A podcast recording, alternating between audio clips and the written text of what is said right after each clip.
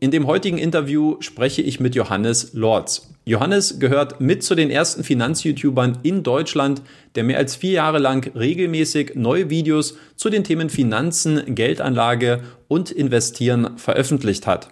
Welche positiven als auch negativen Erfahrungen er dabei mit der Videoplattform gesammelt hat, was er über das Thema Monetarisierung denkt und welche Tipps er Neueinsteigern bei YouTube mit an die Hand geben würde. Darüber unterhalten wir uns nach dem Intro.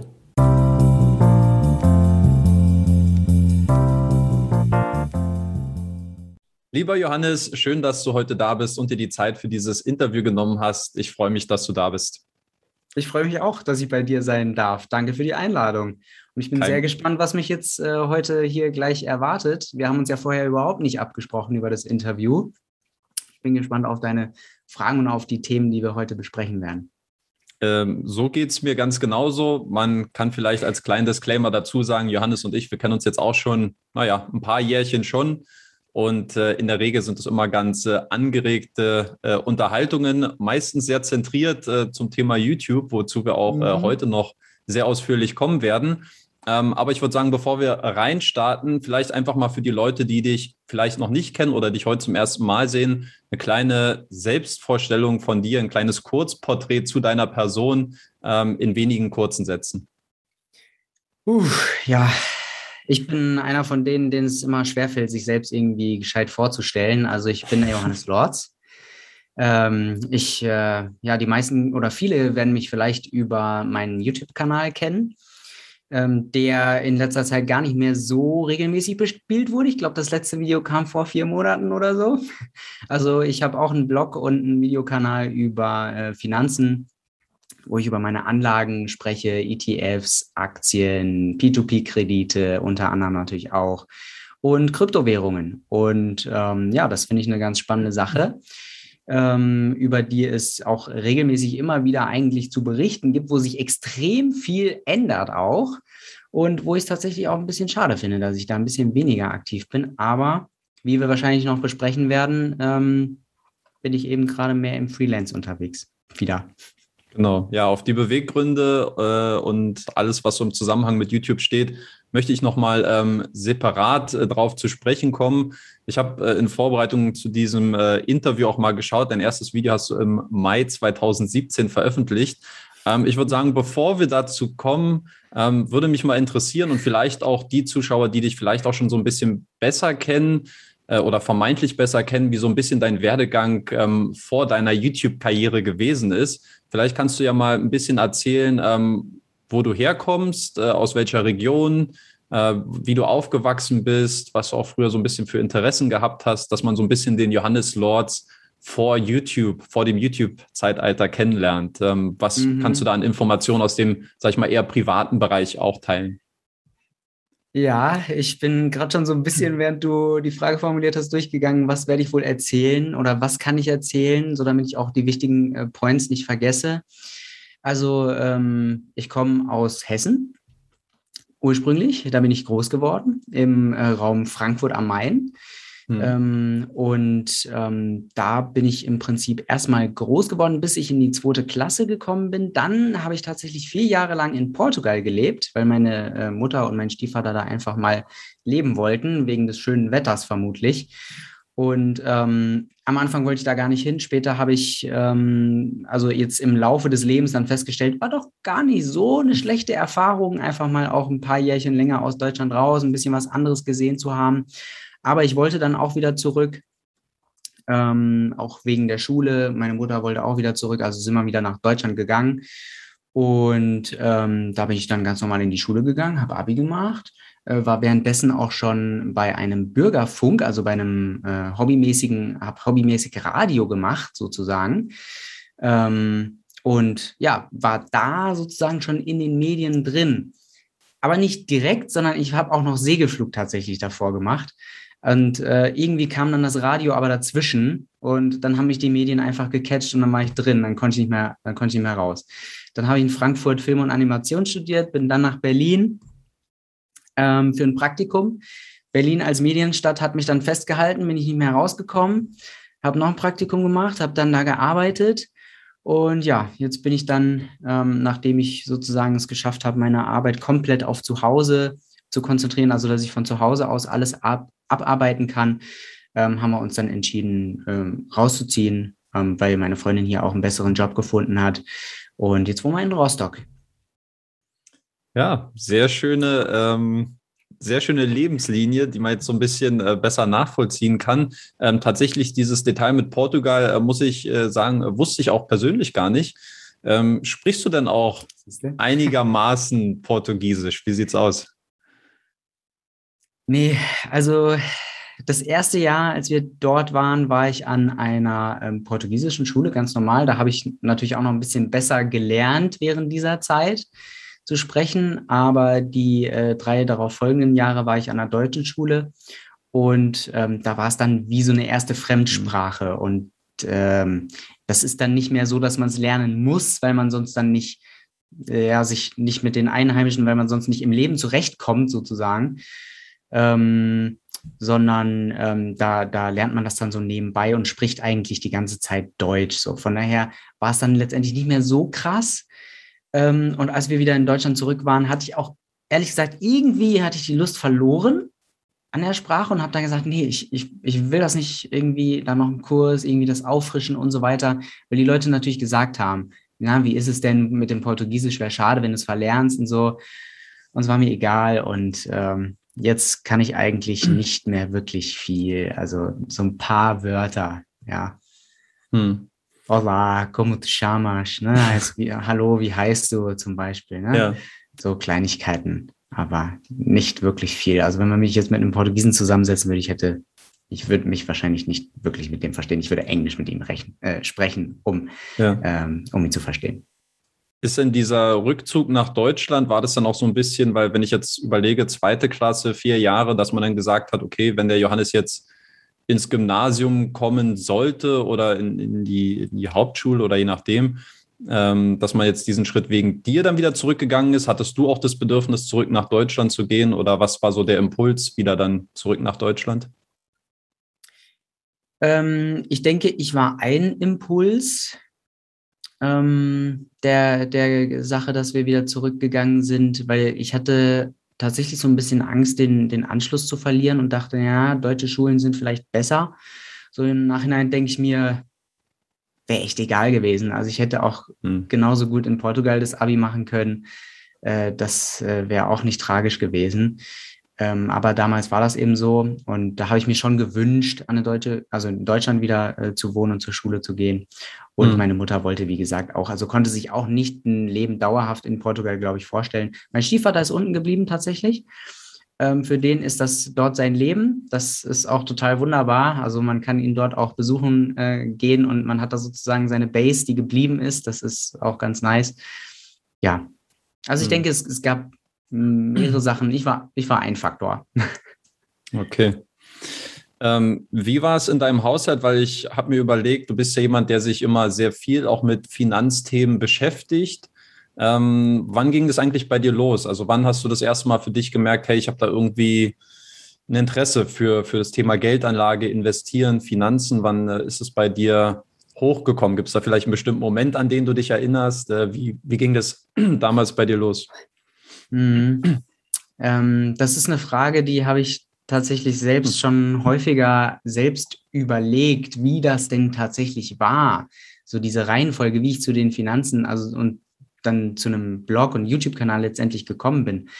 Ähm, weil es ging schon früher los, also im, in Abi-Zeiten oder war das auch während Zivi-Zeiten eventuell, dass ich schon mal so, äh, so Trading-Sachen einfach ausprobiert habe. Ne? So dieses äh, schnellere Geld halt. Ne? Mhm. Da ist man dann so ein bisschen auf diese Werbung mal reingefallen und hat da seine paar Euros verzockt. Das war dann nicht so viel. Ne? Das waren dann irgendwie 100 Euro, aber es hat sich schon angefühlt, wie das ganze Leben bricht zusammen. Ähm, aber äh, so, so Sachen wie plus 500, also ich will jetzt keine Werbung machen, ne, aber damit habe ich zum Beispiel mal gestartet mit dieser Plattform, habe mich total gefreut irgendwie über meinen ersten Erfolg, dass ich auf Gold gewettet habe, auf einen steigenden Kurs. Und dann habe ich da irgendwie meine paar sehr guten Prozente Rendite gemacht und dann kam der große Fall bei, bei den Trading-Geschichten. Viele können es wahrscheinlich nachvollziehen oder kennen das selbst. Und ähm, ja, die, die, das Interesse daran ist wahrscheinlich nie so richtig abgeflacht, aber ich habe das dann irgendwann ad acta gelegt. Erstmal und gesagt, okay, das ist einfach nicht möglich, das geht nicht. Ähm, irgendwie mit, ähm, mit Finanzen, also mit, mit Geld, selbst Geld zu verdienen. Und ähm, darf ich kurz eine Zwischenfrage stellen, ja, äh, bevor wir da wieder weg sind? Äh, wie, beim Trading, wie viel Geld hast du durch, durch Trading verloren, bevor du dann für dich so eine rote Linie gezogen hast? Waren es diese 100 Euro oder waren es mehr? Also ich schätze, ich schätze, weil es ist ja immer, es ist nicht immer nur diese hm. eine Sache, ne? Man probiert es dann nochmal und so weiter und so fort. Ich denke oder schätze, dass es letztendlich auf ungefähr 1200 Euro kam die ich verzockt habe. Ja. Wo ich das war echt blöd. Das war rückblickend echt blöd. Aber ja, 1200 Euro schätze ich in dem Bereich. Ich habe hm. damals noch nicht so gut Buch geführt. Und in welchem Alter warst du damals? Weil Abi-Zeit, das klingt ja jetzt so schon um die Volljährigkeit herum. Ich habe Abi mit 19 gemacht. Ähm, also ein Jahr später als normal sozusagen. Und ähm, ähm, wie war die Frage? einfach nochmal kurz. Nee, das war, glaube ich, also einfach nur, wann du diese Trading-Erfahrung gesammelt hast, weil es klang jetzt so raus, als ob das so, deine erst, so. dein erster Berührungspunkt mit dem Thema ja. Investieren, Geldanlage gewesen ist. Also um ja, 18, war's. 19 Jahre rum hast du dann genau. quasi damit angefangen und ähm, hast danach dann wahrscheinlich dir einen anderen Pfad gesucht, wie das vielleicht ein bisschen ja. nachhaltiger funktioniert oder Genau, genau, schätze ich auch. Also es waren die ersten Berührungspunkte ab 18 so ungefähr und ich schätze meine meine letzten, dass ich dann so wirklich gesagt habe, nee, also Trading, das ist es irgendwie nicht, zumindest jetzt nicht für mich, ähm, war entweder also 22 oder 23. Hm. So, aber okay. dazwischen gab es auch eine Pause. Okay, verstehe. Ähm, inwieweit hat das Thema Geld, Finanzen auch eine Rolle bei euch im, im Elternhaus gespielt? Welchen Stellenwert hatte Geld bei euch in der Familie? Äh, also gar nicht so einen jetzt ähm, äh, extrem entscheidenden, weil also äh, wichtig auf unterschiedliche Arten. Also es ist schon wichtig gewesen, auf das Geld zu achten, sodass man nicht das Geld raus, also ausgibt für Sachen, äh, die, die blöd sind, die man nicht braucht, so die nutzlos sind. Also da haben Also bewusster äh, Konsum. Bewusster Konsum einfach, da hat mich meine Mutter schon sehr drauf getrimmt. Ähm, das, das war äh, auf jeden Fall, das ist auch rübergekommen, so diese Message. Die habe ich auch so übernommen. Ich habe äh, bis auf diese Trading-Versuche da irgendwie nie so wirklich das Geld einfach so rausgeschmissen, sondern es hatte immer einen guten Grund, dass ich mir was gekauft habe und auch immer recht sparsam gelebt. Mm, aber wir hatten jetzt keine Geldsorgen oder so. Also ähm, es, war, es war immer genug da. Ähm, von daher mhm. so die, die, die Sicherheit, dass, dass man nicht irgendwie auf der, auf der Straße landet und so, äh, die war auf jeden Fall da. Ähm, da hatten wir keine Sorgen und eben den, einfach auf, äh, auf den ähm, gescheiten Konsum achten, auf, ja, dass das Geld nicht rausgeschmissen wird. Ne? Hm. Das war eigentlich so die, die, die Hauptsachen. Ich, ich glaube, so viel ähm, hat mir meine Mutter oder mein Vater nicht über, über Geld tatsächlich erzählt, außer das sei sparsam. Pass auf, wie du dein Geld, für was du dein Geld ausgibst. So. Es gibt halt nicht, äh, hm. nicht, nicht, nicht endlos davon. Und äh, das, das wurde mir auch relativ schnell klar. Ich meine, man, man beobachtet das Konto. Ich war da auch sehr, dass ich da selbst drauf geschaut habe und verantwortungsvoll mit meinem Kontostand umgegangen bin und dachte dann, naja, wäre ja schön, auch wenn der höher ist und habe dann zeitweise auch ähm, äh, Zeitungen ähm, beziehungsweise so, so, so, so Werbekärtchen habe ich ausgetragen, mhm. eine Zeit lang, um mir einfach noch was dazu zu verdienen während der Schule. Mhm. Okay, interessant. Ja, es ähm, finde ich immer interessant, so zu hören, wenn Leute sich immer sehr intensiv auch mit Finanzen beschäftigen, ob, äh, also inwieweit dort die elterliche Prägung dort mit reinspielt, eben zum Beispiel, weil Geld vielleicht eher eine knappe Ressource gewesen ist ähm, oder was da so ein bisschen so die Einflüsse auch gewesen sind, warum man letztlich auch sich sehr viel mit, mit Finanzen beschäftigt und welche Werte mitgegeben werden. So ich, bei mir persönlich kann ich zum Beispiel auch sagen, meine Eltern, ähm, würde ich sagen, haben immer normal verdient, also normale Mittelschicht.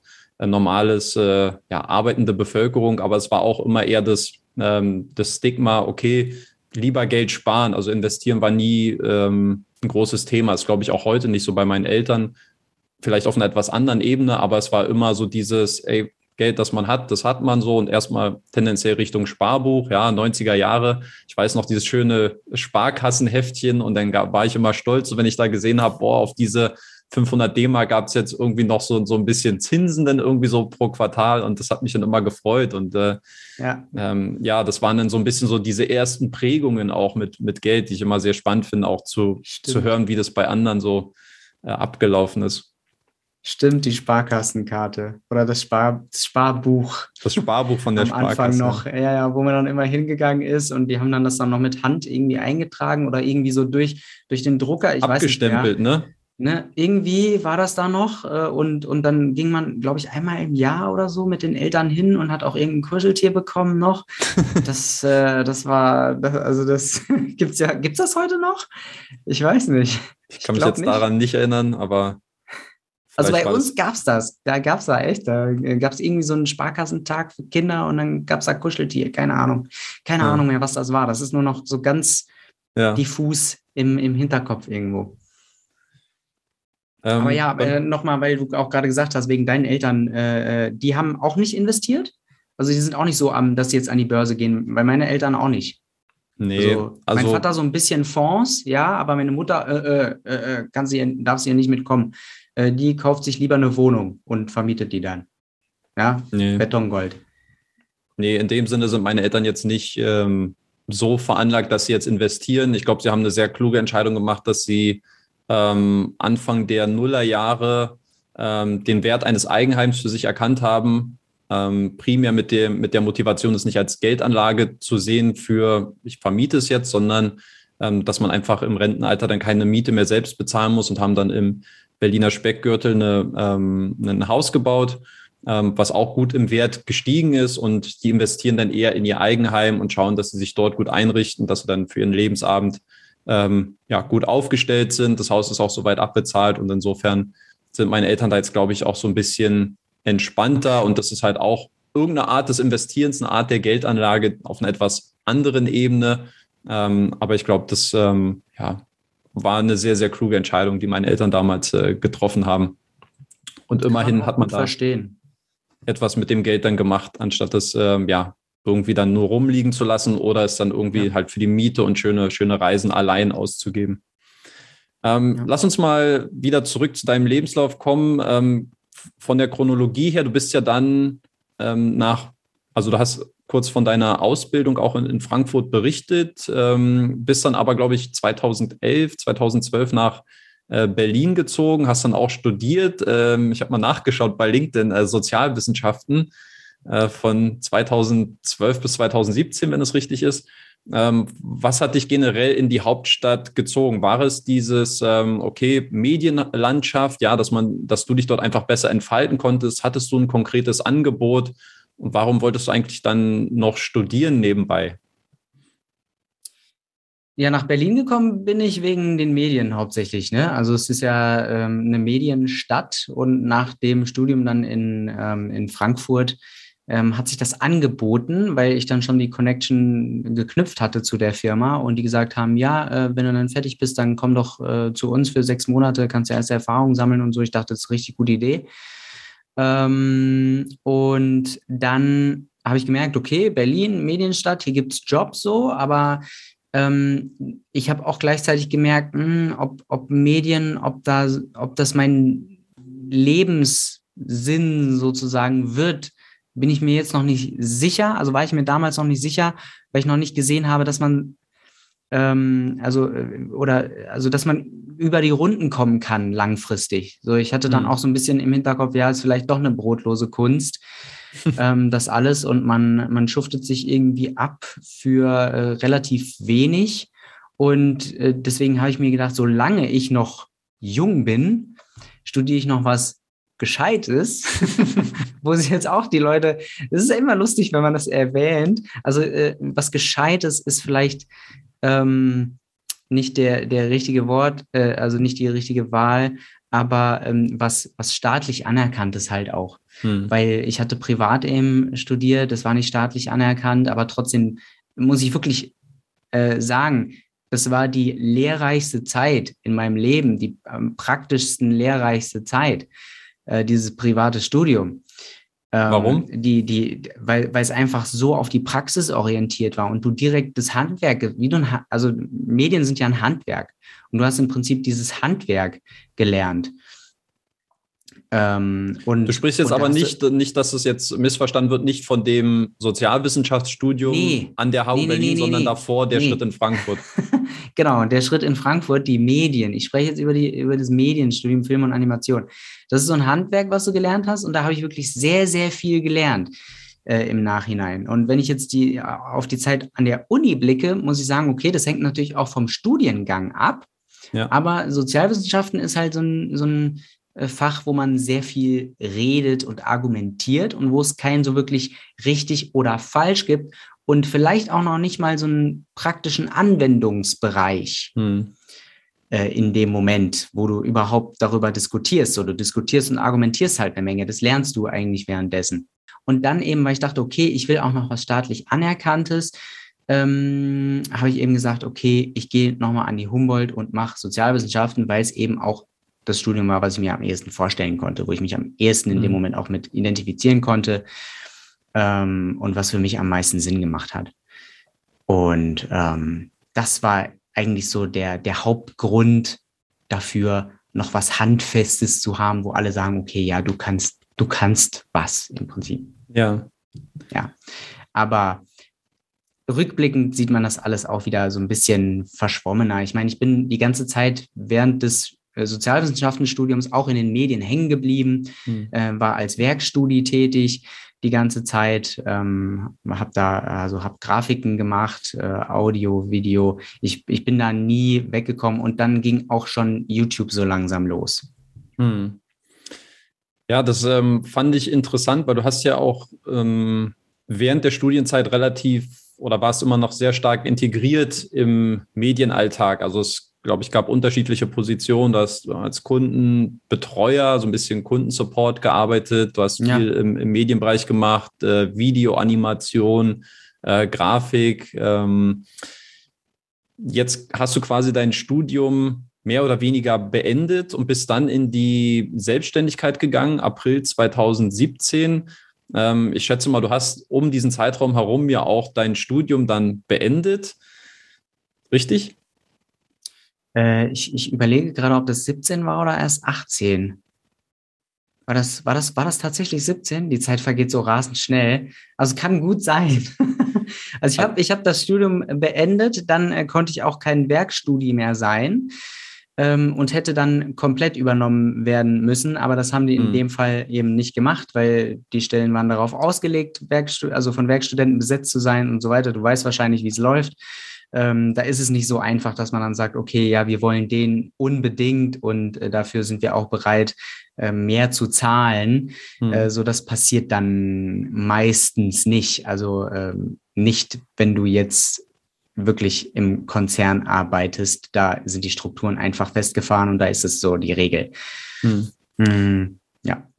Warum hast du dich jetzt entschieden, quasi in die Selbstständigkeit zu gehen? Also du hast jetzt dein Studium mehr oder weniger in die, also dein Studium beendet 2017, bist dann in die Selbstständigkeit gegangen. Du hast ja viele Medienerfahrung gesammelt, du hast deinen, deinen Uni-Abschluss in der Tasche. Du hättest ja jetzt theoretisch auch sagen können, okay, ich suche mir was im Angestelltenbereich, auch wenn du jetzt zum Beispiel in dieser einen bestimmten Position nicht als Werkstudent übernommen worden bist. Du hättest ja einen anderen äh, Medienbereich suchen können als Angestellter, Sozialwissenschaften, vielleicht irgendwo eine Schnittstelle was gefunden. Aber warum jetzt der Schritt in die Selbstständigkeit? Hast du gedacht, okay, am, am freien Markt kann ich vielleicht meinen mein Marktwert ein bisschen besser verkaufen oder was, äh, was hat dich daran gereizt, damals diesen Weg zu gehen? Ähm, dazu muss man wissen, also ich habe ja während dem Studium dann schon meinen YouTube-Kanal gestartet. Ich habe den Blog gestartet. Äh, ich hatte äh, noch andere Side-Hustles, ja, nebendran, mit denen ich dann schon um die 800.000 Euro pro Monat verdient habe. So als Student ist das weiß man, wie man damit um die Runden kommt. Es geht, ja, auch wenn sich das strange anhört, es geht. Also für mich ähm, war es erstmal genug, um, um diesen Absprung erstmal zu wagen. Und ich mhm. habe diesen Absprung gewagt, weil eben die, ähm, die, die Möglichkeit, ähm, auch dort, wo ich war, weiterzuarbeiten, ähm, nicht gegeben war. Und ich dachte, ähm, ich, also ich habe mir da jetzt schon was aufgebaut und ich will eigentlich in die Richtung gehen, dass ich ortsunabhängig arbeiten kann. Hm. Dann ist es eigentlich eher die, die äh, richtige Taktik, jetzt diese Side-Hustles, die die ganze Zeit Side-Hustles waren, hauptberuflich zu machen und das weiter auszubauen und dann eben von diesen 800 bis 1000 Euro pro Monat aus zu starten. Und ähm, das, äh, das war dann eben einfach so, dass, dass ich äh, gemerkt habe, okay, die, ich werde die Medien nicht los, ne? dadurch, dass ich YouTube gemacht habe, ähm, durch die ganzen Zeit. Das habe ich gemerkt, ich bin da zu Hause und ich würde das gerne weitermachen und ich will es weiter probieren. Und weil ich eben diese, diesen, diesen Hinterhalt, also Hinterhalt, diesen, diesen Rückhalt, diesen mhm. finanziellen äh, schon hatte, ähm, habe ich es einfach gewagt. So, ich wusste in dem Moment nicht, ob es klappt. Natürlich nicht. Also äh, wer weiß es schon, aber ähm, in, in so einem Alter, wenn man dann ähm, jetzt, also kann man eben auch nochmal ein paar Fehler machen, kann man auch nochmal sagen, okay, wenn es das eben nicht war, dann äh, lasse ich mich tatsächlich nochmal anstellen. Aber ich mhm. fand die Idee eigentlich ganz gut, ähm, selbstständig zu sein, weil ich dann mein eigener Chef bin. So, ich hatte eigene, äh, also viele, viele Firmen von innen gesehen und am Anfang war es auch immer sehr, sehr geil äh, und sehr, sehr spannend. Und irgendwann hat sich dann so rauskristallisiert, aha, okay, so läuft das, hier, hier ist die Macke da, hier ist die Macke da. Und da gibt es so Sachen, die, ähm, die, die kannst du nicht beeinflussen, so Strukturen, die, die nicht effizient oder faul oder was auch immer irgendwie sind.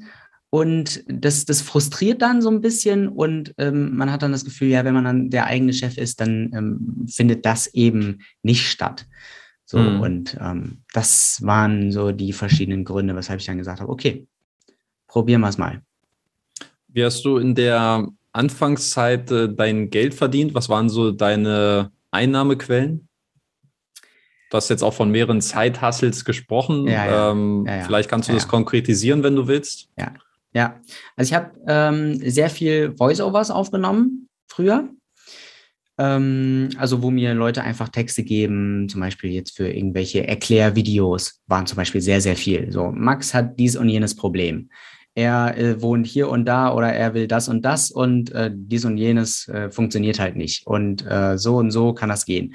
Oder irgendwelche Produktvideos, irgendwelche Vorstellungen ähm, oder ähm, E-Learning. E-Learning-Plattform war auch viel mit dabei, einfach wo ich Sachen eingesprochen habe für andere. Hm. Waren da bekanntere war, Unternehmen oder Marken mit dabei, die man heute vielleicht kennt, wo man sagt, äh, okay, das, da klingelt äh, das, das hat man doch im, im Sinn? Ich weiß gar nicht, ob ich das, ob ich das, äh, ob man das, wahrscheinlich darf ich das sagen. Also war eine große Automarke war einmal mit dabei, es war BMW war einmal. Mhm. Dafür habe ich mal, äh, also E-Learning-Plattform war für BMW. Ich hoffe, ich darf das sagen. Ansonsten Alles gut. ist wahrscheinlich, ist hoffentlich kein, kein Problem. Ist verjährt.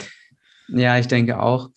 Und ähm, ansonsten glaube ich, mh, hm, also ich habe schon die ein oder anderen Sachen tatsächlich gekannt, aber ich habe es mir nicht, nicht alles gemerkt. Es waren auch manche Sportplattformen.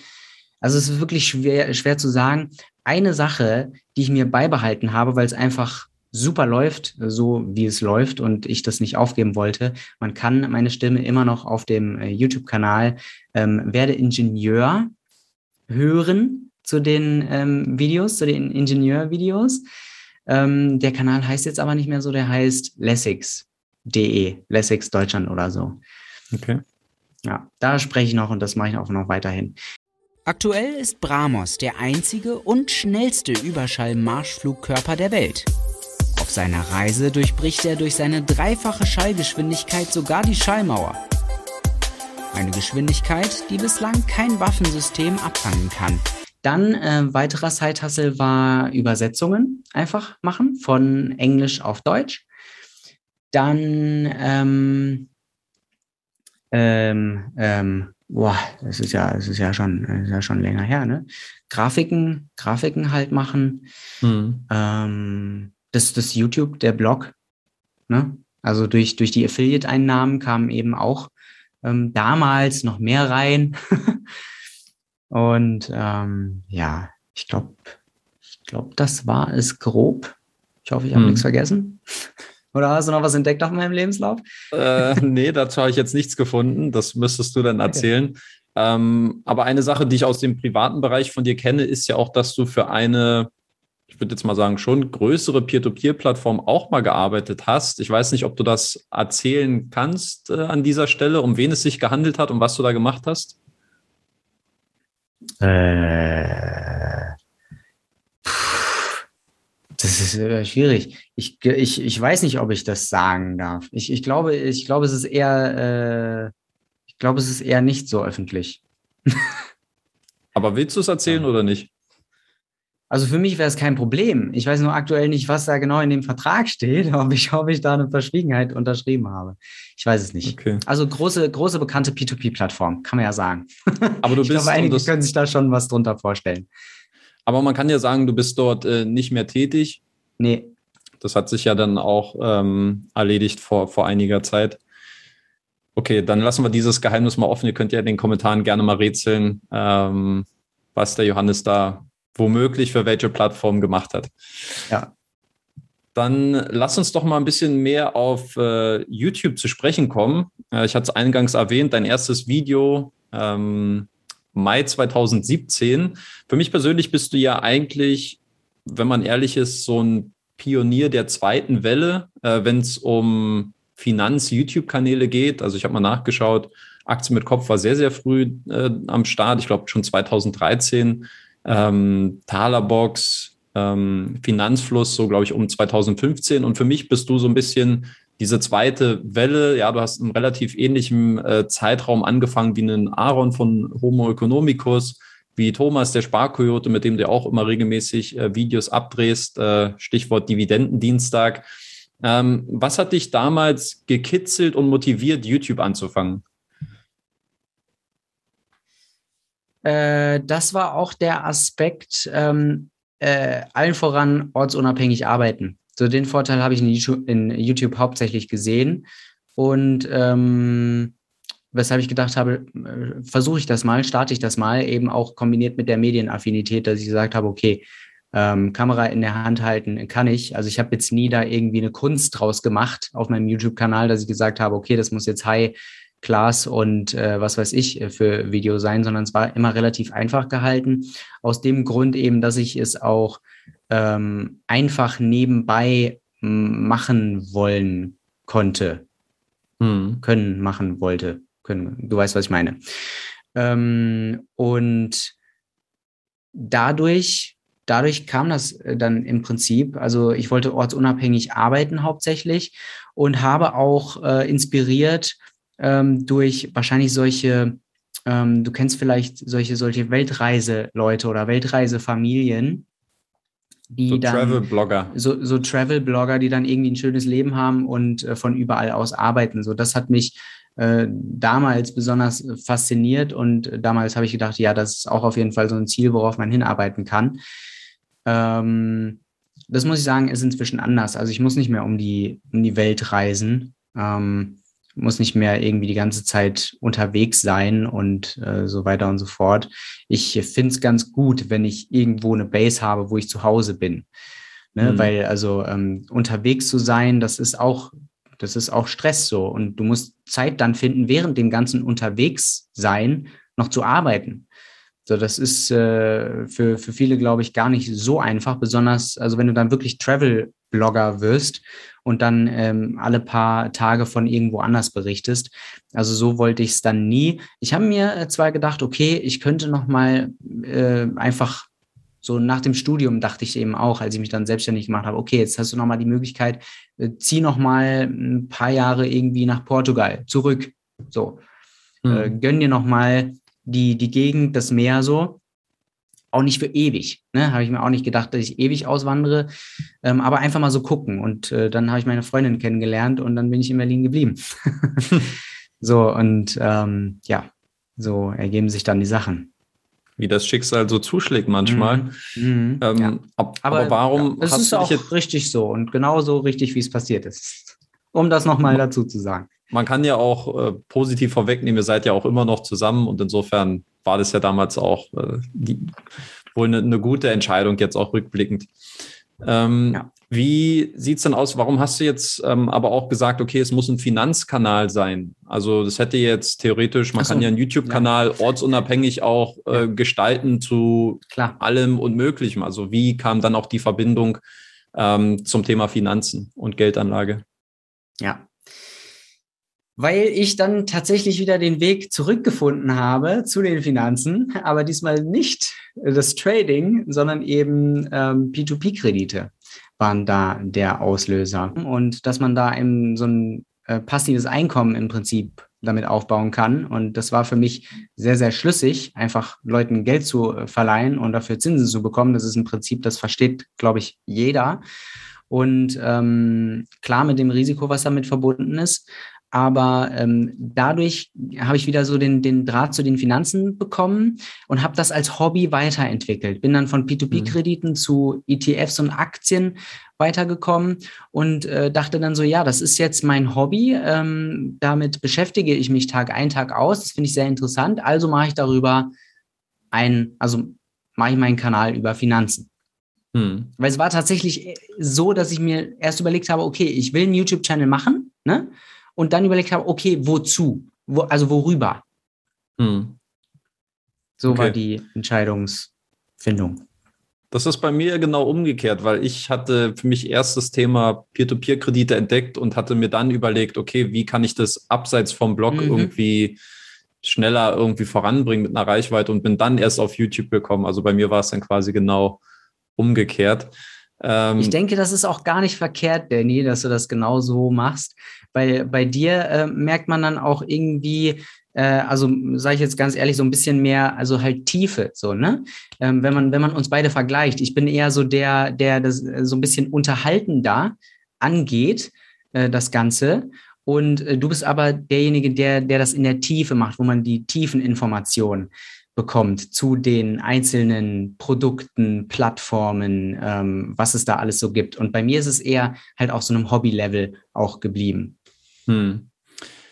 Ja, aber ich muss sagen, ich finde, alles hat in gewisser Weise, was konsumiert wird, irgendwo ja auch seine Berechtigung. Und wenn es äh, Leute gibt, die da mehr auf äh, Infotainment stehen, ja, wie du es ja immer gerne auch, glaube ich, immer nennst, ja. ähm, egal ja. in welchem Bereich, ja, das muss ja nicht nur auf Finanzen reduziert sein, ähm, wenn es dafür einen, einen Markt gibt oder eine Nachfrage, wo Leute das gerne konsumieren, weil sie sagen, es ist jetzt nicht so, weil ich glaube auch, dass es für viele halt anstrengend ist, sich meine Videos dann anzuschauen, weil es dann immer, man muss sich, glaube ich, sehr stark auch immer konzentrieren, muss versuchen dann nachzuvollziehen, worauf will ich hinaus, was will ich erklären. Ähm, und manchmal ist es dann vielleicht auch als Anleger einfacher, einfach nur so ein bisschen etwas sanftere Unterhaltung zu bekommen, wo man trotzdem informiert wird, ähm, weil es dann auch einfacher zu konsumieren ist. Und insofern glaube ich, dass alles in gewisser Weise dann auch so seine, seinen berechtigten Platz auch besitzt. Auf jeden Fall. Ähm, lass uns mal über ein sensibles Thema sprechen, auch um gerade im Hinblick mit YouTube. Das ist das Thema Monetarisierung. Mhm. Ähm, letztlich ja auch, glaube ich, einer der Gründe, da können wir gleich auch nochmal drauf im Speziellen eingehen, warum du dann auch zum Beispiel jetzt eine etwas längere Pause jetzt schon absolvierst ähm, auf deinem eigenen Kanal, was YouTube-Videos angeht. Ähm, du hast am Anfang gesagt, darauf wollte ich auch so ein bisschen hinaus, ähm, was hat dich motiviert am Anfang, diesen YouTube-Kanal zu starten? Und du hast jetzt gesagt, okay, das ist ein Mittel oder ein Weg, womit du ortsunabhängig arbeiten kannst.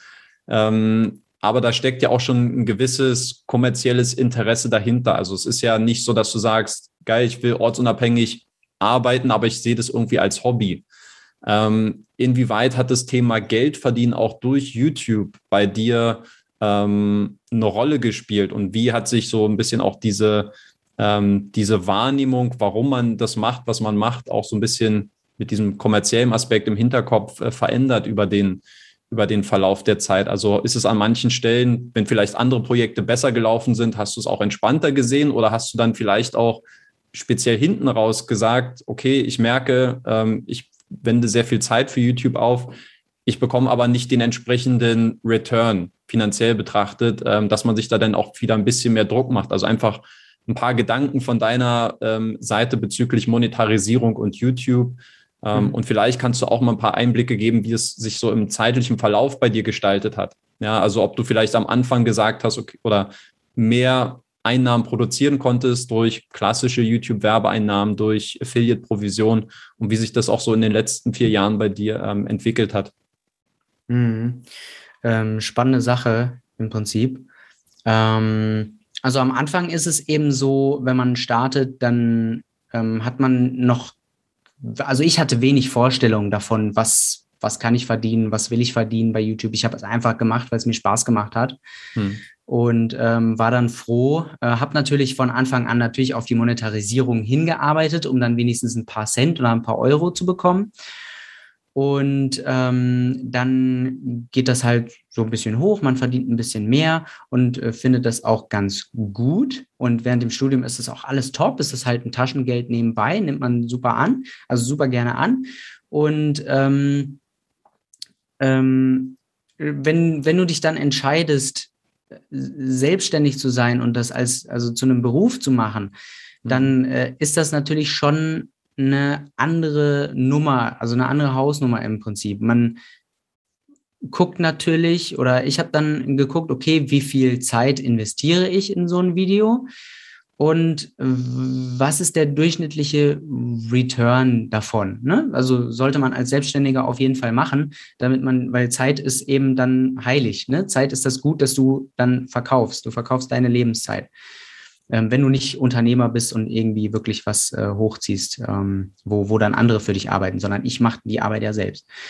Ähm, das heißt, das war schon wichtig, aber ähm, es hat mir so viel Spaß gemacht, dass ich es auch noch lange weiter einfach äh, gemacht habe, obwohl es jetzt ein sehr, sehr geringer Stundenlohn ist. Ne? Und ich ähm, habe mir auch immer gedacht, okay, vielleicht machst du dir auch ein bisschen zu viel Arbeit, weil also ich, ich recherchiere, also habe sehr lang meistens recherchiert, habe dann ein Skript ausformuliert. Ähm, oftmals habe ich es auch geschafft, einfach mir Stichpunkte zu machen, um das ein bisschen kürzer, um den Schreibprozess zu verkürzen, um dann schneller tatsächlich vor die Kamera treten zu können. Und ähm, da habe ich dann ähm, irgendwann äh, kommen natürlich so diese Gedanken, okay, also du investierst einen Haufen Zeit, aber du verdienst halt relativ wenig. So, und dann ist natürlich noch die Möglichkeit, ähm, Affiliate-Einnahmen mit dazuzunehmen. Das war teilweise auch äh, echt gut. Also besonders äh, in der Anfangszeit, als die Leute sich auch noch bei Bondora angemeldet haben, rege, ähm, da ähm, äh, floss da ähm, äh, gutes Geld, gutes Affiliate-Geld ähm, von den P2P-Plattformen. Ähm, dass ich, ich würde sagen, es war aber in der gesamten Zeit nicht mehr als das, was ich durch YouTube selbst, also durch die äh, YouTube-Werbung verdient habe. Hm. Ähm, und ja, also das, das, das Verdienen mit, mit YouTube ist, ja, man stellt sich das relativ einfach vor, denke ich mir immer, wenn man, wenn man das von außen Man, sieht. Es ist immer mh. extrem schwer zu vermitteln, einfach, so was da, was da, äh, was dahinter steht, einfach. Ähm, viele Leute denken dann, okay, man setzt sich irgendwie 10 Minuten hin, 20 Minuten, hat das alles im Kopf, was man gerade mal loswerden möchte und redet das in die Kamera und lädt das Video hoch und fertig. Aber äh, da gehört, da gehört, wie gesagt, Recherche, äh, eventuell ein Skript, die Aufnahme, der Schnitt, der Upload, dann musst du ein Thumbnail machen, was geil aussieht. Ja, die Ansprüche sind halt auch entsprechend hoch, was auch total mhm. okay ist.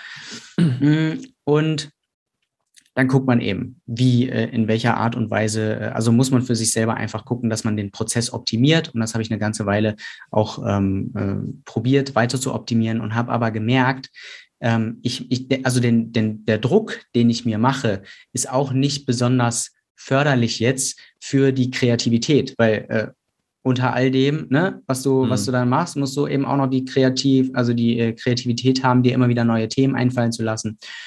Und ähm, das alles, also das, das kann schon ein, ein, guter Druck sein im Prinzip. Und wenn du das alles addierst und dann so siehst, was, was da zurückkommt im Prinzip, ähm, als, als Selbstständiger, wenn du das zum Beruf gemacht hast, ist schon, ist schon schwieriger.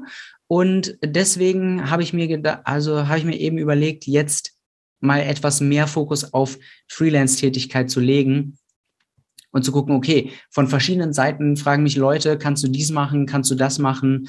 Und ähm, anstatt einfach immer abzulehnen und zu sagen, hier, ich versuche gerade mein eigenes Ding hochzuziehen, meinen YouTube-Channel, habe ich dann gesagt, okay, dann mache ich das halt einfach mal und gucke, ob mich das vielleicht eher äh, zu meinem Ziel bringen kann, weil also ein monetäres Ziel ähm, hat man natürlich auch. Man möchte nicht das ganze Leben lang irgendwie von 2000 Euro im Monat leben. Vielleicht darf es noch ein bisschen mehr sein ähm, langfristig. Und ähm, also 2000 Euro hat das eben äh, alles zusammen dann gegeben, so die, die, die, die äh, Freelance-Tätigkeit plus die YouTube-Tätigkeit, die eben sehr mhm. viel Zeit noch mit verschlungen hat. Und jetzt bin ich sozusagen gerade komplett im Freelance und ähm, man merkt das auch tatsächlich monetär und das ist gerade eher so der, äh, die, ähm, der, der Pfad, wo ich merke, okay, da komme ich eher zu meinem Ziel. Deswegen, ich finde es selbst total schade, ähm, dass das äh, gerade mit YouTube ähm, so, so, so schläft, dass mein Kanal äh, so, so schläft. Aber mein, mein Problem ist, ich habe dafür im Moment gerade gar nicht mehr die Zeit. Weil ich nehme mhm. hier Aufträge, ich nehme da Aufträge, weil ich sehe, okay, da kriegst du halt die direkte Belohnung. So, ne? Ich habe lange Zeit auf irgendwas hingearbeitet und gehofft, dass dann äh, mal äh, so, so ein größerer YouTube-Erfolg im Prinzip kommt. Und ähm, jetzt ist es eben so, ich sehe, okay, wenn ich so und so viel, wenn ich das mache, dann kriege ich das. Oder wenn ich so diese äh, Stunden noch arbeite, dann kriege ich das. Und es ist so dieser Instant Reward, der, ähm, der für mich einfach im Moment hm. besser ist, weil ja, genau, das, das ist es im Prinzip. Wenn jetzt jemand kommt und sagt, Johannes, du warst jetzt vier Jahre Content Creator bei YouTube zum Thema Finanzen, Geldanlage, Investieren. Ähm, ich will jetzt einen YouTube-Kanal starten. Ähm, was wären so deine wichtigsten Tipps, die du demjenigen mit auf den Weg geben würdest, der sich auch speziell in dieser Nische bewegen will im, im Finanzbereich? Im Finanzbereich. Ähm erstens, hab Spaß an der Sache. ähm, such dir raus, wo du wirklich, also wo deine Expertise ist und starte damit auf jeden Fall. Ähm, starte äh, mit, mit, also damit zu berichten, wo, womit du dich sehr, sehr gut auskennst. Und ich glaube, es ist immer noch der beste Weg, auf YouTube zu starten, ähm, mit, mit so einer Nischen. Also äh, Finanzen ist ja schon eine, eine sehr gute Nische. Äh, aber mit Nischen generell ist es gut zu starten, weil die Leute eben speziell nach solchem Wissen einfach suchen. Die, ne, also YouTube ist im Prinzip eine Suchmaschine und wenn die dann äh, nach einer neuen Plattform zum Beispiel äh, suchen, dann äh, bekommen sie jetzt auch bei Google sieht man extrem viele Vorschläge äh, von YouTube mittlerweile. Die ersten drei, vier äh, Ergebnisse bei mir sind mittlerweile Videos, wo ich so denke, wow, richtig krass. Also ähm, wenn man da eben diesen nischigen Mehrwert geben kann, ist das natürlich top, um sich erstmal so ein Following aufzubauen. Und ähm, später würde ich das, also kann man das dann auch ausweiten. Ähm, also das Allerwichtigste ist eben, ähm, hab eigentlich Spaß bei der Sache. Überleg dir halt so ein bisschen ein, ein, Konzept vielleicht, dass du schon mal überlegst, okay, was, was könnte so ein Videotitel sein? Überleg dir schon mal mehrere davon. Ähm, und dann letztendlich das Allerwichtigste, wenn man einfach äh, einen YouTube-Channel starten will, äh, einfach irgendwann einfach mal wirklich nur anfangen, auch wenn das erste Video wirklich crappy ist. Du hast mein erstes Video erwähnt im Mai 2017. Es ist so crappy. Es ist wirklich so schlecht. Also eigentlich, also qualitativ jetzt, was das Bild und Ton äh, angeht, meine ich jetzt gerade. Äh, Inhalt lässt sich drüber streiten, aber es war halt einfach so, dass ich gesagt habe, okay, du musst jetzt einfach irgendwie starten, sonst machst du es nie. So, morgen, mhm. morgen mache ich das. Ja, übermorgen, komm, äh, ist nicht so wild. So, aber wenn du dann einfach mal direkt startest, ist das Allerwichtigste. Was ist noch wichtig, um, um YouTube-Channel äh, zu starten? Ähm, vielleicht, äh, wie ich schon gesagt habe, nicht, nicht direkt auf die ähm, auf die, auf die Einnahmen achten. Ich weiß es, ich weiß es, wie gesagt, nicht. Mhm. Denn ich weiß es nicht, ob man sich direkt auf die Einnahmen konzentrieren sollte. oder äh, weil, weil man dann so mega strukturiert vielleicht vorgeht, ne? Und dann alles schon so weiß, wie man, wie man vorgeht. Und ich habe hier die Affiliate-Links, die will ich da und da reinpacken. Ich will dieses, diese Seite empfehlen, weil ich sie selbst gut finde, äh, packe ich mit rein. Ähm, das kann man natürlich alles vorher planen, um schon so ein bisschen, ähm, ja, ähm, so, so eine Guideline zu haben. Ähm, aber ich denke, du hast doch schon gute ja. Tipps mitgegeben. Ja. Also ähm, äh, Anfang, ja, es gibt nichts Gutes, außer man tut es. Ähm, ja. Sich äh, strukturiert irgendwie so ein bisschen an die Sache ranbegeben, worüber will man sprechen, Thumbnail, ähm, vielleicht auch das Videokonzept ein bisschen ausarbeiten, ähm, Spaß Im haben. Im Prozess wann, lernen, im Prozess lernen auch. Ne? Spaß man haben. muss am Anfang nicht perfekt sein, ja großes Thema bei dir und, äh, und Nische suchen. Ja, wo, worüber ja. möchte man sprechen und dann vielleicht eher etwas nischiger vorgehen und nicht äh, kreuz und quer Content erstellen, sondern einen gewissen Plan auch haben, welche, welche Zielgruppe man im Endeffekt auch ansprechen will. Ja, das denke ich doch waren doch wunderbare Weil du es gerade nochmal erwähnt hast, ähm, ist natürlich wichtig. Ähm, aber es gibt auch genug Kanäle, wo das Thumbnail sehr, sehr einfach äh, gehalten ist und die auch super gut funktionieren, wo man dann einfach sieht, okay, der Content zählt letzten Endes dann doch einfach nochmal mehr als das, Thumb das Thumbnail.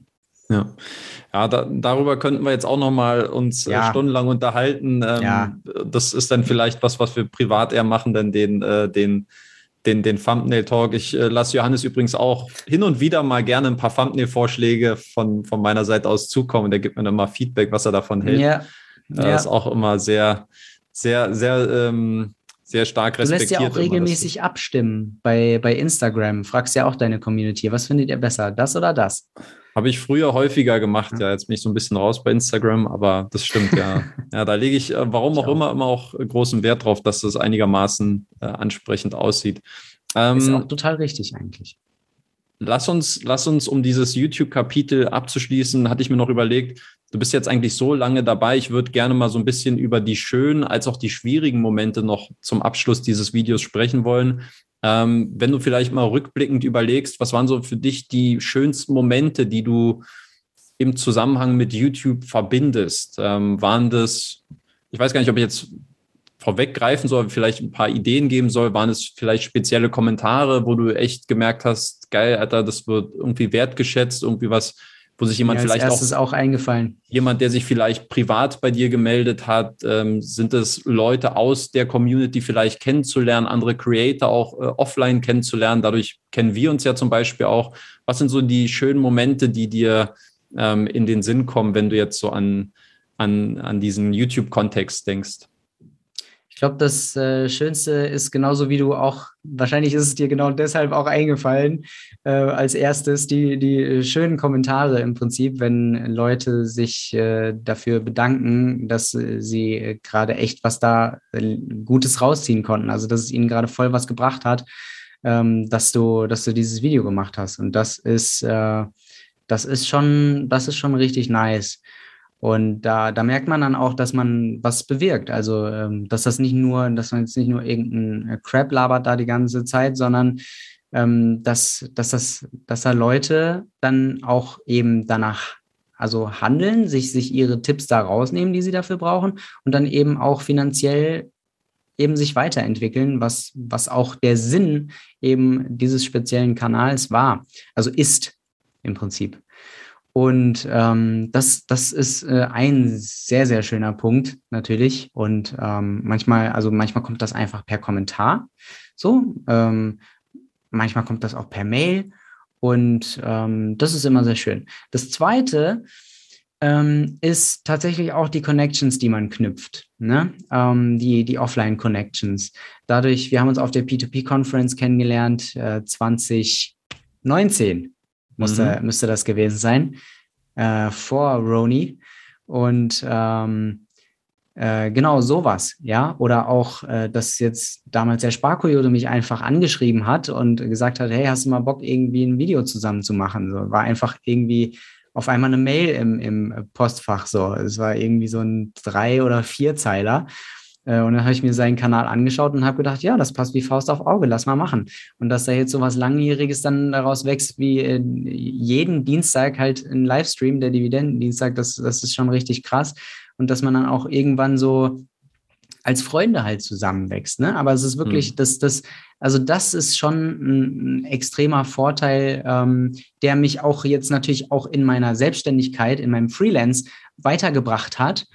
Ähm, zwar nicht im Finanzbereich, aber im Cutting und Grafik und ähm, in meinem Medienbereich, den ich halt mache. Ähm, weil ohne das und ohne die Connections, die ich über YouTube geknüpft habe, die Offline-Connections, hätte ich wahrscheinlich einige Kunden weniger heute. Mhm. Tatsächlich. Ja, stimmt. Ja. Auch gewisse ja. Synergieeffekte, die dadurch entstehen. Ja, absolut. Ja. Auch ein guter. Punkt, ja. Äh, wenn wir das Ganze jetzt so ein bisschen umdrehen, ähm, gibt es Momente, wo du sagst, das waren dann irgendwie, kann man wahrscheinlich relativ äh, stark umdrehen oder spiegeln, wenn es dann halt negative Kommentare gibt oder was sind so vielleicht auch negative Erfahrungen, die bei dir hängen geblieben sind, vielleicht bestimmte Phasen, bestimmte Kommentare, die dich irgendwo getroffen haben oder ähm, ja, was, was ist so ein bisschen so die Schattenseite? Die negativen Kommentare sind natürlich die Schattenseite von YouTube. Ähm, Daumen runter, Standard. Nee, also es ist, ähm, du, du äh, musst dir halt überlegen, man steht sehr in der Öffentlichkeit. Äh, du weißt das genauso wie ich so. Du, du setzt dich der Kritik der anderen aus, positiv wie negativ, und da kommt eben auch ein Haufen zurück. So. Wo du dir dann denkst, um Gottes Willen, natürlich einmal auch äh, irgendwie berechtigterweise, irgendwie Kritik, was vollkommen in Ordnung ist ähm, die immer gerne willkommen ist und dann halt einfach nur mal stumpfe Beleidigungen so. Und dann so, ja, ja, also ich sag mal, es, es waren wirklich wenige Kommentare also, und wenige Tage, die mir versaut wurden durch Kommentare. Aber wenn, dann schon richtig. Mhm.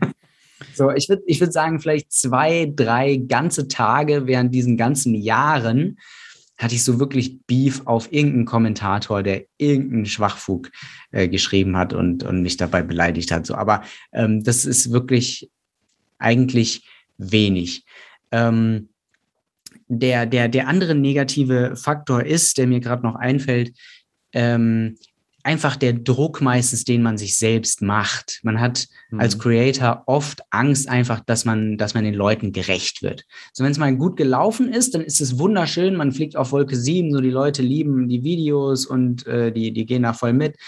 Und ähm, dass das auch so bleibt, dafür machst du dir einen Haufen Arbeit und einen Haufen psychischen Stress, sage ich jetzt einfach mal. Ähm, hört sich vielleicht jetzt krasser an, als es also ja, das, das ist doch genau richtig ausgedrückt. So, und äh, damit muss man dann eben auch leben können. Ne? Mit, mit dieser Angst, dass es eventuell die Leute auch dich nicht mehr so gut finden irgendwann. Dass sie einfach mhm. auch genug von dir haben und äh, dass du denen nichts Neues mehr äh, beibringen kannst oder dass deine Qualität im äh, Vergleich zu anderen abfuckt. Mhm. So. Ja. So, weil, weil es gibt wirklich sehr, sehr viele äh, Finanz-YouTuber, die machen einen wunderbaren Job, äh, wo ich mir immer denke, wow, richtig, richtig heftig krass, richtig gute Qualität, richtig gute äh, Inhalte. Ähm, äh, das Bild ist Hollywood äh, und äh, man fragt sich so, wow, richtig gut gemacht und herzlichen Glückwunsch. wie machst du das? Ne? Also ähm, deswegen, wo, wo man dann natürlich für sich selbst auch, wo man aufpassen muss, nicht in, in so eine Denke reinzukommen, ja, wofür, wofür brauchen mich die Leute dann überhaupt noch? Ne? Mhm. Also es sind alles so, ich gebe jetzt einfach nur so ein paar Gedankenhinweise, ja. Das ist nicht, nicht so, dass mich das alles irgendwie so mega bedrückt, was ich jetzt gerade gesagt habe, aber es sind immer so kleine ähm, so kleine Aspekte, die hier und da mal aufploppen ähm, und, und so ein Gesamtbild aus dem Ganzen muss man sich einfach vorstellen. Aus diesen positiven Seiten, wo Leute sagen, ey, vielen Dank, danke dir, dass du, dass du mir das irgendwie erklärt hast. Ich habe vorher überhaupt gar keine Ahnung gehabt. Ähm, jetzt, jetzt weiß ich Bescheid, endlich. Ähm, und ich werde es genauso irgendwie machen. ähm, oder äh, auf der anderen Seite dann eben äh, die, die, die ganzen Selbst, also Selbstzweifel, irgendwelchen Hate und so weiter. Das ist so ein Gesamtpaket, ähm, womit man irgendwie klarkommen muss. Hast du jetzt speziell, wenn es an diese, hm, also sind zwei sehr, sehr interessante Aspekte. Ich würde vielleicht ganz kurz nochmal drauf eingehen. Zum einen, was negative Kommentare angeht. Äh, inwieweit bist du damit ähm, am Anfang umgegangen und wie hat sich das auch in den letzten Jahren entwickelt, dass du das vielleicht weniger persönlich genommen hast oder wie gehst du insgesamt mit diesen negativen Kommentaren um? Schaust du, gibt es da eine gewisse Sachlichkeit oder wie differenzierst du auch bei den Kommentaren? Werde ich jetzt als Person angegriffen oder geht es jetzt allein gegen meinen Inhalt? Ähm, und wie ist so dein Umgang mit, äh, mit negativen Kommentaren gewesen jetzt im Verlauf der letzten Jahre? Ähm, ich sag mal, am Anfang äh, vorweg, es war gut, dass ich klein gestartet habe ähm, und ein sehr langsames Wachstum äh, hatte, wodurch ich auch sehr behutsam da reinwachsen konnte. Wenn jemand direkt durch die Decke schießt auf YouTube und vorher äh, keine Erfahrung irgendwie damit hatte, sondern direkt zugeballert wird mit positiv und extrem negativ, ist es wahrscheinlich härter. Also für mich war es relativ soft, da reinzuwachsen und dann ähm, einfach zu, zu äh, also es gibt verschiedene Herangehensweisen. Wenn, wenn das Kommentar einfach nur gegen dich als Person so, dir gefällt, also meine, meine Nase gefällt demjenigen nicht, so, dann ist das im Prinzip kein Problem. So, ähm, wenn es natürlich irgendwie eine Beleidigung unter die Gürtellinie ist, dann ist es blöd ähm, und, und ein bisschen ärgerlich. So, aber es ist jetzt nicht so, also jeder hat seine Meinung über, über mich im Prinzip oder über irgendjemanden und es ist klar, dass, dass mich nicht alle super toll finden können. So, das ist total logisch. Ähm, aber wie gehst du jetzt konkret damit um? Also was ist so dein? Ignorierst du das oder weil du hast jetzt gesagt, es gibt jetzt schon Tage, ja. wo dich das auch beschäftigt hat? Ja, also über kurz oder lang ignoriere ich das. Ich meine, du bist ja trotzdem ein Mensch, du hast das trotzdem irgendwie hm, in your face bekommen. Ähm, und äh, klar, gezwungenermaßen denkst du darüber nach, so, aber ähm, ich bin dann trotzdem auch so, dass ich mir sage, das ist jetzt eine Meinung von dem, äh, ganz klar, und es gibt genügend andere, die dem total widersprechen. Also ähm, ich, ich brauche jetzt nicht mich an einem äh, einem Kommentator irgendwie aufzuhängen, der mich, der mich blöd findet. So.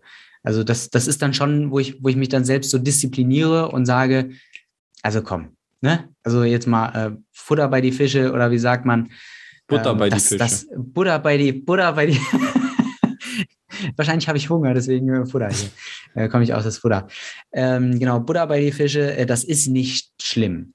Äh, und das, das muss man sich einfach auch sagen. So, das, das, das in dem, in dem Moment, wenn, wenn man das liest, ähm, eventuell gibt es da so ein, so ein, man geht in so eine Rage vielleicht erstmal so, oder man merkt, oh, okay, oh, und dann wieder denken, okay, ist doch eine Meinung. Jeder darf doch seine Meinung zu mir, von mir aus haben. so. Und ähm, ja, so gehe ich im, im Prinzip damit um. Also ich, hm. ich lasse es jetzt nicht eigentlich, ich, äh, ich lasse es jetzt nicht in irgendwie äh, ganz tief irgendwie rein und äh, weiß mir da sonst was da, dafür aus. Nee, nee. Ähm, das, das ist schon, äh, das ist schon okay. Und ähm, damit muss man einfach leben, halt auch. Ne? Wenn man mal, also du, du bist auf YouTube, dann bist du der Sache ausgesetzt und dann musst du damit leben. Du hast keine Wahl. Also entweder kannst du es oder du kannst es nicht. Wenn du es äh, auf Dauer nicht kannst, dann äh, bist du wahrscheinlich auch auf YouTube falsch. So. Mhm. Weil du musst es abkönnen. Und dann musst du so reflektiert sein und sagen können, okay, das ist jetzt, ähm, das ist eine Meinung abgehackt. Die, äh, wie ich mit äh, äh, anderen äh, Kommentaren hier konstruktive Kritik umgehe, ist ja klar. Also ich, ich nehme die immer gerne auf und wenn es da irgendwelche Tipps gibt. Ähm, noch irgendwas, wie ich mit was umgehe? Nee, nee, das, das, äh, das, das okay. soll es schon sein. Äh, ich hätte jetzt noch mal kurz nachgehakt wegen ähm, den zweiten Punkt, den ich äh, sehr, sehr gut fand, so ein bisschen diese eigene Erwartungshaltung, den eigenen Druck, wie man damit umgeht. Ähm, ich muss dazu sagen, für mich persönlich ist auch immer ähm, eine Sache, wo ähm, es, glaube ich, immer sehr wellenförmig ist. Ja, also man merkt, das ist ein Thema, so mit dem beschäftigt man sich sehr viel, man will dazu sehr viel machen. Also es ist so eine intrinsische Motivation, ja, ähm, sich sehr stark mit jetzt in meinem Fall mit diesem Thema Peer-to-Peer-Kredite zu beschäftigen. Aber es ist ja utopisch, wenn die Leute glauben würden, dass ich äh, jetzt die letzten drei Jahre durchgängig immer äh, am Limit für dieses Thema wäre und nicht auch mal Phasen hätte, wo man sagt, ähm, ach, irgendwie ist gerade nicht so die Motivation da oder ich will irgendwie was anderes machen oder ich brauche irgendwie auch was anderes. Und dann diese eigene Erwartungshaltung, ähm, okay, du musst aber irgendwie liefern. Du willst äh, für die Leute ja. weiterhin präsent sein, du willst irgendwie ein bisschen auch den Algorithmus bedienen ähm, und diesen, diesen Druck, den man sich selbst erzeugt, wie man sich davon immer so ein bisschen lösen kann, ähm, das finde ich ist eine ganz spannende Frage so. Und ich glaube, es, ähm, ja, ich weiß es nicht. Ich finde deswegen das sehr ähm, respektabel, falls es denn das richtige Wort ist, dass du dann auch sagst, okay, ich nehme mich jetzt erstmal komplett raus und komplett zurück und schau einfach mal und mache jetzt erstmal was anderes.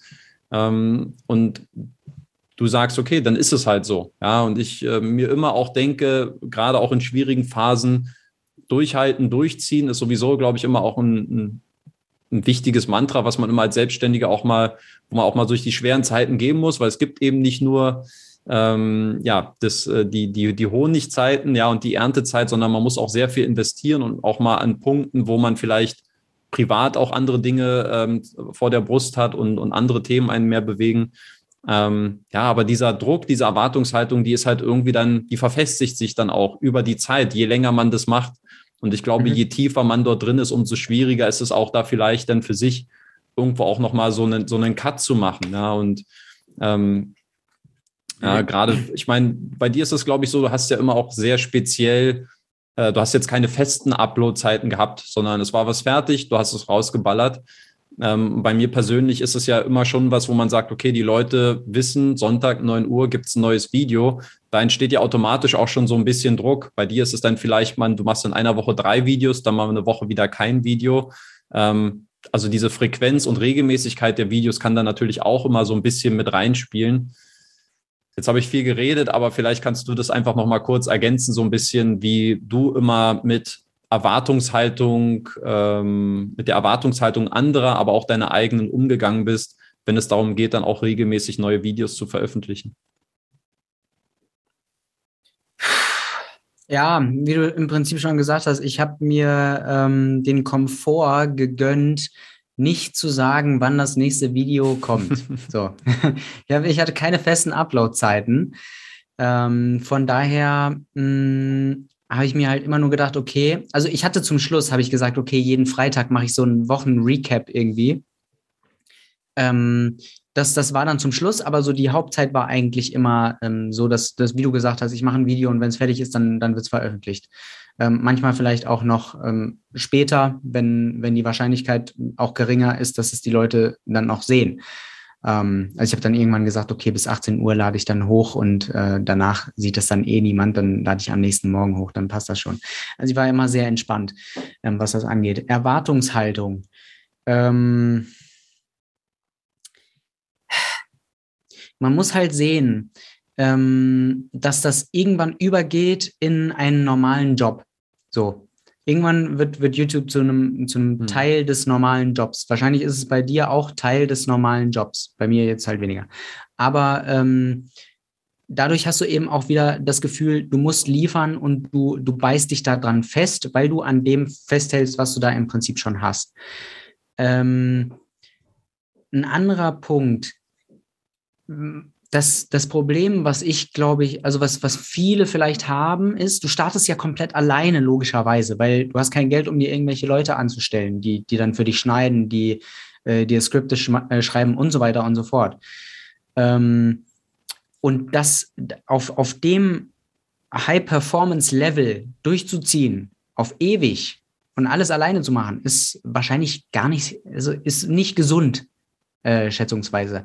Außer man, man hält es auf einem Level, das für einen angemessen ist, so dass man, dass man nicht irgendwie sich die ganze Zeit treten muss. Ey, komm jetzt mal auf eine Idee. So, du musst eine Idee haben, weil Videotermin rückt näher.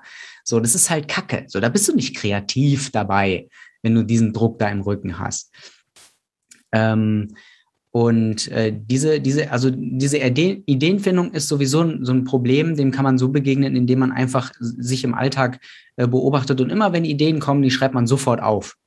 Ähm, so habe ich das gemacht. Also ich habe dann online, ich konnte das am Computer, kann ich das eintragen, ich kann das am Smartphone eintragen. Es ist immer die gleiche Liste, die ist synchronisiert über alle äh, Plattformen, äh, über alle ähm, Geräte und so kann man dann Ideen einfach finden, äh, um, um ähm, diesen, diesen Ideenfindungsdruck da rauszunehmen. Und ähm, manchmal passt dann dieses Thema ähm, nicht, was man sich heute ausgedacht hat, aber eins von, von vor zwei Wochen passt. So, dann nimmst du das. Also es ist gut, so eine Liste mit mehreren Sachen zu haben.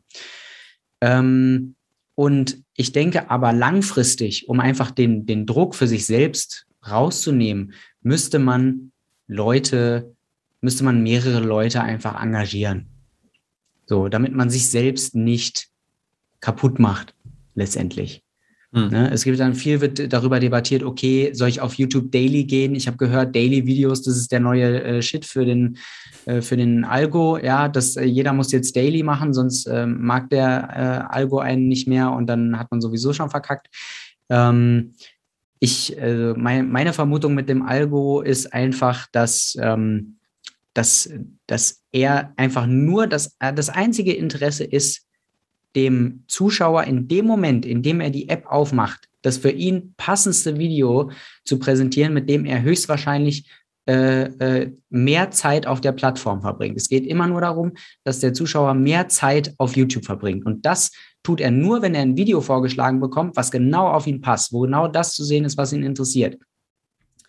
Und ähm, Deswegen ähm, ist es eben nicht mehr so, dass man sagen kann, okay, jemand abonniert mich jetzt, jemand findet mich grundsätzlich gut und wird jedes Video von mir gucken. Ah, ah.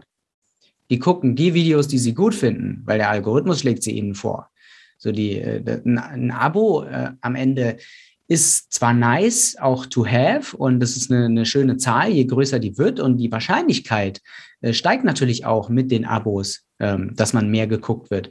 Aber was letztendlich zählt, ähm, sind ja, sind ja Views und ähm, wie, wie die Leute engagen mit, mit deinem Content, also ob sie, ob sie Kommentare äh, da lassen. Und äh, letztendlich die, die, wie gesagt, also die Abos sind nice to have, aber eigentlich so eine, so eine Zahl nebenbei. Hm. Und jetzt bin ich irgendwie weit abgeschweift. Ähm, ja, wir waren was, bei dem, beim Thema Erwartungshaltung und jetzt äh, hast mhm. du, glaube ich, äh, den ganzen Leuten nochmal das YouTube-Game von, von A bis Z erklärt. Ähm, mhm. Lieber Kannst Johannes, auch ausschneiden, wenn es zu viel ist. ich glaube, wir haben lange geredet und ähm, es hat sich ähm, ja. ja. einiges jetzt äh, so ein bisschen gezeigt über dein über dein dein YouTube-Hasse. Ich glaube, man merkt, du bist äh, immer noch ja so ein bisschen mit einem halben Schuh irgendwie schon noch drin. Machst dir sehr viele Gedanken auch noch zu dem Thema nach wie vor. Ähm, vielleicht zum Abschluss verrat den Leuten einfach nochmal, auch wenn du gesagt hast, äh, es ist ein Luxus für dich, dass du jetzt nicht eine Ansage machen musst, wann das nächste Video kommt, aber vielleicht jetzt hier exklusiv, wann wird es soweit sein, wann, wann gibt es das nächste ah. Video und vielleicht auch mal ein kleiner Ausblick, was äh, im nächsten Jahr bei dir äh, passieren wird. Also in der nächsten Woche kommt garantiert noch kein Video. ich bin gerade so dicht mit Arbeit, du glaubst es nicht. Ähm, von daher, das ist, das ist unwahrscheinlich, aber ich überlege schon aktiv, wie gesagt, äh, die Themen und ich kann mich nicht festlegen auf irgendeinen Termin, Daddy geht nicht, geht nicht. Ich will, ich will gucken, dass ich, ähm, dass ich einfach, dass das für mich dann passt und dass ich einfach locker ähm, in, in neuer Leichtigkeit, ein äh, neu gewonnener Leichtigkeit ein YouTube wieder aufnehmen kann, damit der Kanal nicht äh, komplett einschläft und damit mich die Leute mal wieder sehen. Ähm, was ist mit meinem äh, oder was, was, was habe ich im, was habe ich im Jahr? Was, was ist jetzt fürs Jahr? Was geplant? du für nächstes Jahr geplant hast. Gibt es schon einen groben Fahrplan? Ähm, wird es weiter dabei bleiben, dass du dich auf deine Freelancer-Tätigkeiten konzentrierst? Ja, ja, ja, klar. Klar. Dabei wird es voraussichtlich erstmal bleiben. Und ich hoffe, dass ich das, ähm, dass ich es integrieren kann, mal hier und da auf jeden Fall noch ein Video äh, aufzunehmen. Das wäre so mein, mein persönlicher Wunsch. Und ich hoffe, dass ich das zeitlich irgendwie gedeichselt bekomme auch. Ich weiß, vage Aussagen im Moment, aber ähm, es ist nach so einem Switch muss man auch wieder erstmal sich da reinleben und orientieren und klarkommen. Und ähm, dann ist es im Moment schwer, da jetzt irgendwie konkrete Versprechungen zu machen. Okay. Dann werden wir. Vielleicht ist es auch schon in zwei Wochen. Weißt du, also. Äh also nächste Woche hast du ausgeschlossen, aber in zwei Wochen könnte es schon soweit sein. Das ist ja. Äh, könnte, könnte, theoretisch. Das, das sind ja äh, gute Aussichten für, für viele ja. Ähm, ja. Freunde und Abonnenten aus deiner Community. Ja. Wer mich ähm, vermisst, auch immer gerne äh, beim Dividendendienstag beim Sparkoyoten am Dienstag vorbeischauen. Da kann man mich auch wöchentlich sehen. Ich wollte es gerade erwähnen, du bist ja nicht ähm, verschwunden auf YouTube. Es ist ja dann erstmal genau. primär deine eigene Plattform, die du äh, vorher nicht bespielst. Genau. Jetzt haben wir auch dieses äh, Video abgedreht und äh, da würde mich dann natürlich auch interessieren, äh, welche Meinung ihr zum Johannes habt, ähm, wie euch auch das Gespräch gefallen hat. Äh, welche Themen ihr euch von Johannes wünscht. Ja, er, er, er kann sich nicht festlegen. Schreibt einfach mal in die Kommentare, welches Video er als nächstes aufnehmen soll. Äh, und das, der Kommentar mit den meisten Likes, der wird dann auch äh, umgesetzt vom Johannes. Äh, da bin ich mir ziemlich sicher. Ähm, lieber Johannes, vielen lieben Dank, dass du dir heute die Zeit genommen hast für dieses Gespräch. Es ist sehr ausführlich geworden. Vielleicht werden wir den einen oder anderen Cut hier noch reinsetzen, damit es nicht zu sehr ausartet. Aber ich sage mhm. insgesamt danke für deine Zeit. Danke für deine bitte, bitte. Ansichten danke und weiterhin, weiterhin viel, äh, viel Erfolg mit allem, was du machst, äh, ob nun YouTube oder, oder nicht. Ähm, auf jeden Fall haben wir uns dadurch kennengelernt. Allein deshalb, glaube ich, war das schon eine, eine, eine, sehr, sehr schöne äh, Begegnung auch. Deswegen werde ich dich auch immer mit, mit positiven Emotionen äh, verbinden und wir werden uns dann hoffentlich demnächst auch mal wieder sehen in der Welt. Ja, definitiv. Hat mich auch sehr gefreut, ähm, hier zu sein. Ausführliches Interview. Ich glaube, so spontan und ausführlich war es noch nie. Also hatte ich noch nie so ein Interview. Ähm, von daher, ja, same. Ich gebe das ähm, das, das Lob zurück. Ähm, ist auch sehr schön, dich kennengelernt zu haben auf der P2P-Conference. Ähm, das war auf jeden Fall auch sehr bereichernd und macht mir immer sehr viel Spaß, mit dir zu schnacken und ähm, Videos aufzunehmen. Und ja, bis zum nächsten Mal, würde ich sagen. Bis zum nächsten Mal und bevor es jetzt zu sentimental wird, sind wir jetzt raus. Genau. Ciao, ciao. ciao.